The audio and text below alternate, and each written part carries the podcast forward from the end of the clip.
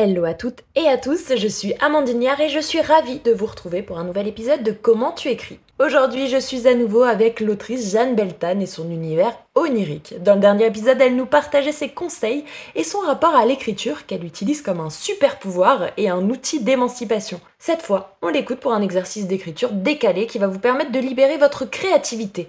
Allez, place à l'épisode.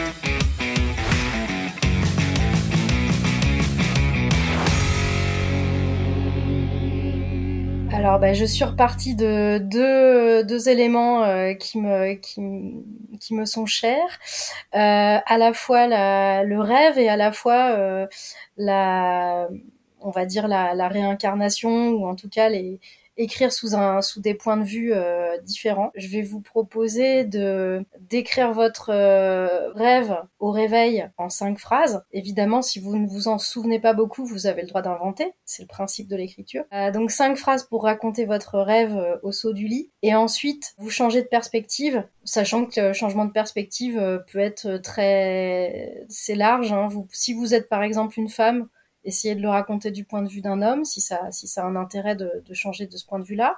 Euh, si vous êtes un humain, euh, ce qui à mon avis est le cas, vous pouvez essayer de vous, poser, vous mettre du point de vue d'un animal. Alors euh, pas forcément un poisson, hein, ça peut être n'importe quel animal, ou du point de vue d'un caillou. Donc voilà, j'espère que c'est pas trop compliqué comme, euh, comme consigne.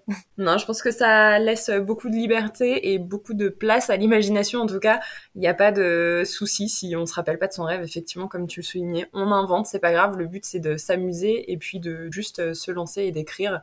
Euh, et ça nous donne une consigne qui peut faire naître de la créativité, pourquoi pas. Donc merci beaucoup, Jeanne. Merci, Amandine. Allez, on prend 5 minutes pour s'amuser un peu et se laisser porter par nos rêveries. Si tu es comme moi et que tu ne te souviens quasiment jamais de tes rêves, j'ai deux conseils. Le premier, c'est de prendre un petit carnet que tu glisses au pied de ton lit avec un stylo et tu gribouilles dessus dès ton réveil pour essayer de choper quelques bribes de rêve. Le deuxième, c'est de prendre deux petites minutes pour te concentrer sur ta respiration et laisser venir tout ce qui arrive un peu comme pour un exercice méditatif. Tu verras venir des pensées, des formes ou des émotions, c'est tout ce qu'il te faut pour créer de la matière pour ton défi du jour. J'espère qu'il te plaît et que tu es déjà en train de te mettre en condition pour le tester. J'aimerais beaucoup que tu m'envoies un petit message si tu te lances ou simplement pour me dire ce que tu as pensé de cet euh, exercice de style. Est-ce que ça t'a amusé? Est-ce que tu as trouvé ça difficile ou facile? Est-ce que ça t'a inspiré? Et euh, si tu aimerais qu'on se lance sur un défi d'écriture collective par exemple un jour. Bref, n'hésite pas à venir me parler ou juste me faire un coucou en me disant que tu viens de cet épisode. Par exemple, moi ça me ferait hyper plaisir. Tu peux me retrouver sur mon compte Insta ou le compte Instagram Comment tu écris ou encore sur LinkedIn. Moi c'est Amandine Liard, L-I-A-R-D. Tous les liens sont de toute façon en description de cet épisode. Je te donne rendez-vous la semaine prochaine pour une discussion passionnante avec la comédienne et chroniqueuse Sophie Imbeau. On se retrouve très vite sur Comment tu écris. Ah, et je t'invite à t'abonner dès maintenant pour ne rater aucun épisode. Et si tu veux m'aider, partage ce podcast à tes proches.